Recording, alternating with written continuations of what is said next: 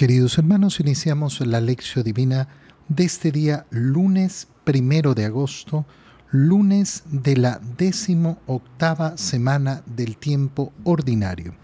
Por la señal de la Santa Cruz de nuestros enemigos, líbranos, Señor Dios nuestro, en el nombre del Padre y del Hijo y del Espíritu Santo. Amén. Señor mío y Dios mío, creo firmemente que estás aquí, que me ves, que me oyes. Te adoro con profunda reverencia te pido perdón de mis pecados y gracia para hacer con fruto este tiempo de lección divina. Madre mía Inmaculada, San José, mi Padre y Señor, Ángel de mi guarda, interceded por mí. En este día lunes continuamos con la lectura del libro del profeta Jeremías y leemos el capítulo 28, versículos 1 al 17. El quinto mes del cuarto año del reinado de Sedecías, Hananías, hijo de Asur y profeta de Gabaón, le dijo a Jeremías en el templo, en presencia de los sacerdotes y de todo el pueblo. Esto dice el Señor de los ejércitos, el Dios de Israel. Voy a romper el yugo del rey de Babilonia Dentro de dos años haré que se devuelvan todos los objetos del templo del Señor que el rey Nabucodonosor tomó de este lugar y se llevó a Babilonia. Haré volver a Jeconías, hijo de Joaquín, y rey de Judá, y a todos los desterrados de Judá que han ido a Babilonia, en cuanto yo rompa, dice el Señor, el yugo del rey Nabucodonosor.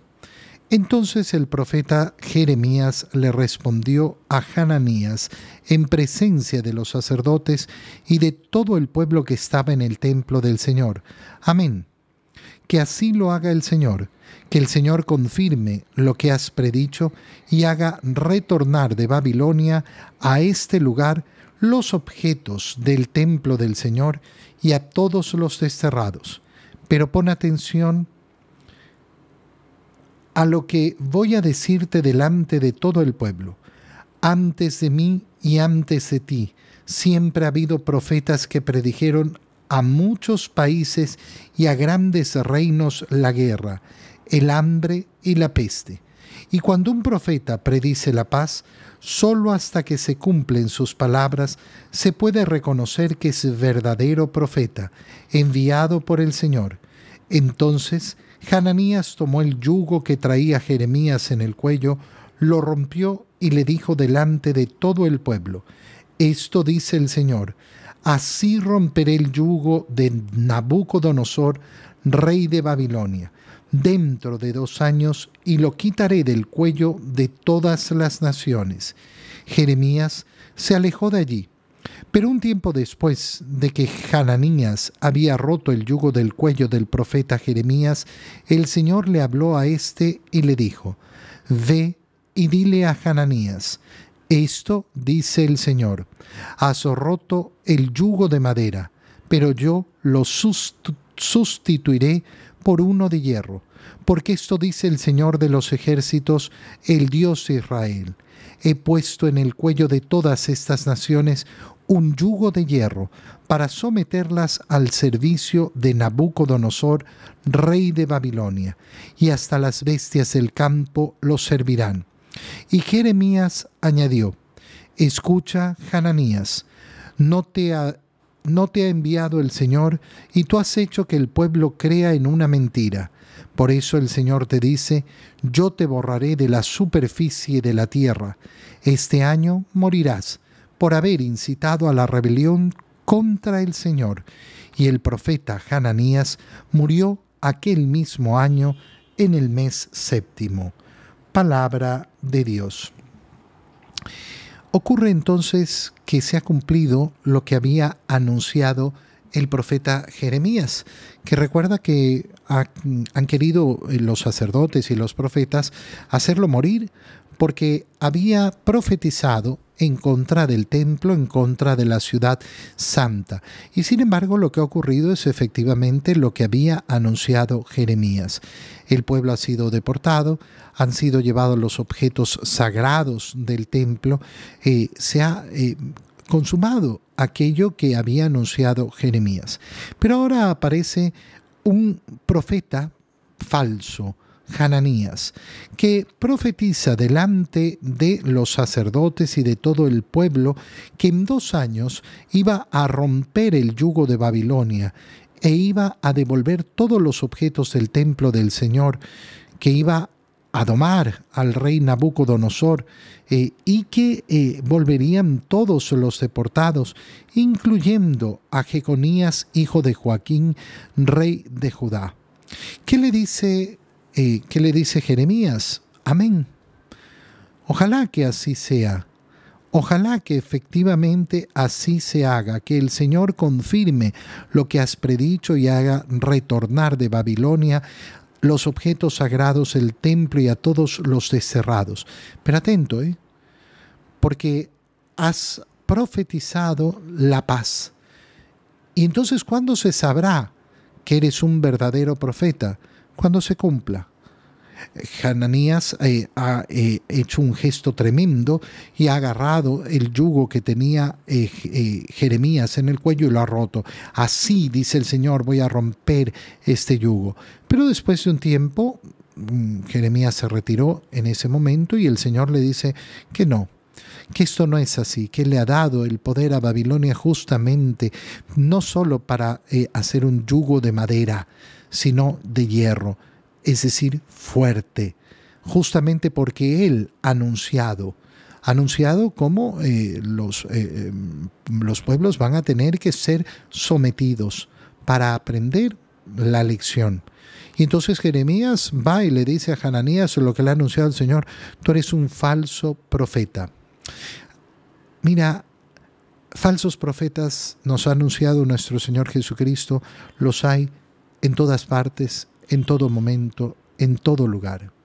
Hay que tener mucho, mucho cuidado. Ejercer la condición de profeta, como lo digo siempre, es una de las misiones que tenemos como bautizados. es bastante fácil. ¿En qué sentido? En el sentido de atenerse a la palabra de Dios. Si uno escucha la palabra de Dios, no tiene que recibir un gran mensaje extraordinario sobre lo que va a ocurrir en el futuro uno contempla, mira, por este camino les va a ir mal. ¡Ah! ¿Y cómo sabes tú? Porque estás yendo en contra de la palabra de Dios. No tiene nada de admirable, nada de sorprendente, nada eh, especialísimo.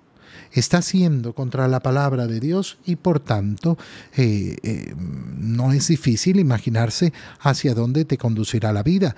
Lo mismo al revés, te irá bien, Estás caminando el camino del Señor. Aunque tengas que pasar por muchas dificultades, te irá bien. La alegría rebosará en tu corazón y en la dicha de seguir al Señor. Pero entonces hay que tener mucha atención porque es impresionante con la facilidad que se engaña a tantas personas. Qué impresionante es cómo las personas son engañadas. A mí me llegan todo el tiempo las personas que me dicen, es que fui donde una señora, donde un señor que me dijo eh, eh, que a mí me habían hecho un daño. ¿Sabes a cuántas personas yo he escuchado que van donde un brujo, donde un adivino, de un no sé qué, y lo primero que les dicen es, a, a ti te han hecho un daño? A todas.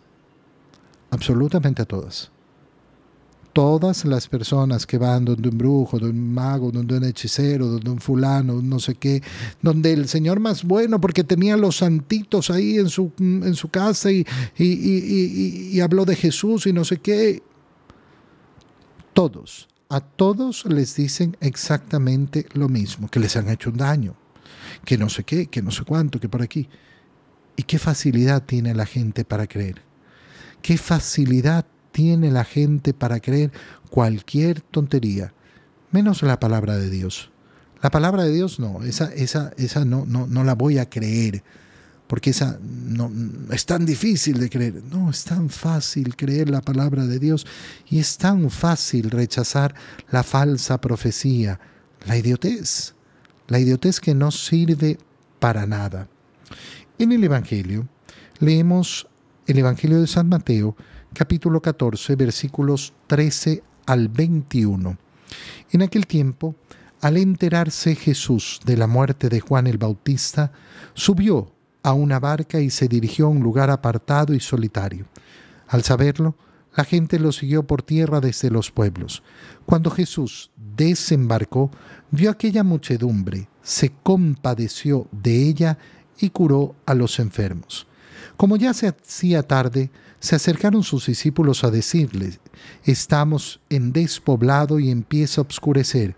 Despide a la gente para que vayan a los caseríos y compren algo de comer. Pero Jesús les replicó, no hace falta que vayan, denles ustedes de comer. Ellos le contestaron, no tenemos aquí más que cinco panes y dos pescados. Él les dijo, tráiganmelos. Luego mandó que la gente se sentara sobre el pasto, tomó los cinco panes y los dos pescados, y mirando al cielo pronunció una bendición, partió los panes y se los dio a los discípulos para que los distribuyeran a la gente. Todos comieron hasta saciarse y con los pedazos que habían sobrado se llenaron doce canastos. Los que comieron eran unos cinco mil hombres, sin contar a las mujeres y a los niños palabra del Señor. Fíjate qué interesante y qué profundo es el inicio del Evangelio de la multiplicación de los panes en San Mateo. ¿Por qué? Porque inicia contándonos cómo Jesús se enteró de la muerte de Juan el Bautista. Recuerda que la semana pasada habíamos leído cómo Herodes decía, ah, este Jesús es, eh, eh, es Juan el Bautista que ha resucitado. ¿Por qué? Porque él lo había mandado matar. Y entonces se nos contó cómo había sido matado, cómo había sido asesinado Juan el Bautista. Y lo último que leímos justamente era que los discípulos de Juan el Bautista fueron a recoger el cuerpo decapitado de Juan y lo llevaron a sepultar y después fueron a avisarle a Jesús lo sucedido. Aquí es donde tomamos el Evangelio de hoy, porque después nos ha contado, eh, nos, eh, nos, han contado otras, otras cosas eh, sobre lo que dijo el Señor a la muchedumbre, y ahora nos enteramos que a Jesús le llega esta noticia de que Juan ha sido decapitado. ¿Y qué hace? Sube a una barca y se dirigió a un lugar apartado y solitario. ¿Por qué? Porque le ha dolido en el alma la muerte de Juan. Y quiere estar un tiempo a solas. Quiere pasar la pena. Quiere pasar la pena. Y tiene todo el derecho de hacerlo, por supuesto. Juan el Bautista es su primo. Juan el Bautista además ha sido el precursor, aquel que lo ha anunciado como Cordero de Dios, aquel que le ha dado, digámoslo así, sus primeros discípulos. Pero eh, eh, nosotros podemos imaginar esa amistad entrañable que debe haber habido. Oye, no nos lo cuenta la Biblia, pero si María fue a visitar a Isabel, la madre de Juan el Bautista, sabiendo que estaba embarazada, ¿cuántas veces se habrán encontrado a lo largo de la vida? ¿Cuántas veces habrán conversado Jesús con Juan el Bautista sin saber Juan el Bautista que Jesús era el Mesías? Porque no lo supo hasta el momento del bautismo en el Jordán. Y ahora que se entera de la muerte de su primo, de su amigo, de su hermano, Juan, el Señor sufre. Cristo sufre en lo profundo de su corazón y lo hace sufrir y lo hace indignarse además el modo en que ha sido asesinado. Y sin embargo, a pesar de que tiene todo el derecho de estar a solas, de pasar el duelo, de que se respete su pena, su privacidad, su necesidad de tener un tiempo para sí a solas. La gente lo sigue por tierra desde los pueblos y cuando Jesús los ve al desembarcarse, no sintió rabia. Pero ¿cómo no me dejan un ratito, por lo menos un ratito? ¿Acaso no tengo derecho a llorar mi pena un rato? ¿Acaso no tengo derecho a estar solo? ¿Acaso no tengo derecho a un poco de descanso? esta no es la manera en que actúa el corazón de Jesús. El corazón de Jesús, ¿cómo actúa? ve a la gente y se compadece. Quien quiere imitar a Cristo tiene que preocuparse de tener un corazón compasivo. Tiene que preocuparse de tener un corazón compasivo. Un corazón capaz de ponerse en los pies del otro. Qué fácil es mirar las cosas desde mi perspectiva. Oye, pero yo tengo derecho a, un poco de paz, a un poco de tranquilidad. Sí, pero cuando salgo de mí mismo y me pongo en los pies del otro, veo la necesidad que tiene el otro. Veo la necesidad que tiene efectivamente el otro de sentirse, de sentirse llamado a estar cerca del Señor, de ser servido. Y el Señor se compadece de ellos. ¿Y qué hizo? Se puso a curar a todos los enfermos. Pero se hacía tarde. La gente ha salido a buscar al Señor sin preocuparse de llevar provisiones. Y entonces los discípulos, que están atentos a la situación, le hacen ver lo que está pasando. Estamos en despoblado y empieza a oscurecer. Despide a la gente para que se vayan a los caseríos y compren algo de comer. No hace falta. El Señor no solo se ha compadecido y ha curado a los enfermos y ha acogido a todos los que fueron a buscarlo, sino que además no quiere de ninguna manera que se vayan. No quiere mandarlos sin alimentarlos él mismo. No hace falta. Denles ustedes de comer. Fíjate qué preciosas son estas palabras dirigidas a nosotros para tener esa compasión por todos aquellos que no tienen un plato digno de comida. Denles ustedes mismos de comer. ¿Cuánta preocupación tiene que haber en nuestro corazón, efectivamente, para que la distribución del alimento sea una distribución verdadera? Qué pena y profunda pena da ver cómo en este mundo sobra comida sobra, sobra comida. En este mundo no falta comida, en este mundo sobra comida. Pero no todos la tienen. ¿Y cuánta comida se desperdicia? Una actitud de compasión en nuestro corazón debe ser nunca, nunca desperdiciar nada. Nunca desperdiciar nada de comer denles ustedes de comer. Pero Señor, no tenemos más que cinco panes y dos pescados. Con eso basta, tráiganlos. Pero ¿cómo voy a hacer yo? Haz lo que puedes con lo que tienes. Y deja el resto en las manos del Señor. Haz lo que puedes con lo que tienes. Y el resto ponlo en las manos del Señor. Y el Señor mandó que la gente se sentara, tomó los cinco panes, los dos pescados, pronunció la bendición, los partió y los fue distribuyendo a sus discípulos y sus discípulos a la gente. Mira esa acción tan preciosa. El Señor no lo entrega directamente a la gente. Podía hacerlo, no lo hizo. Se lo entrega a sus discípulos. ¿Por qué? Porque quiere tu acción, mi acción. Al final del día nuestras obras de caridad son grandiosas en las manos del Señor, pero el Señor no las realiza si no participamos tú y yo, si no actuamos tú y yo, si no nos proponemos efectivamente actuar nosotros. Y todos comieron, eran más de cinco mil hombres sin contar las mujeres y los niños. Se llenaron doce canastos con las sobras. Verdaderamente, cuando uno tiene el corazón generoso y cuando tiene el corazón compasivo y se pone en las manos del Señor y cumple lo que el Señor nos ha dicho, se harán obras grandes. Algo está comprobado a lo largo de toda la historia de la Iglesia y es que nunca las obras de caridad de los cristianos han sido pocas. Nunca.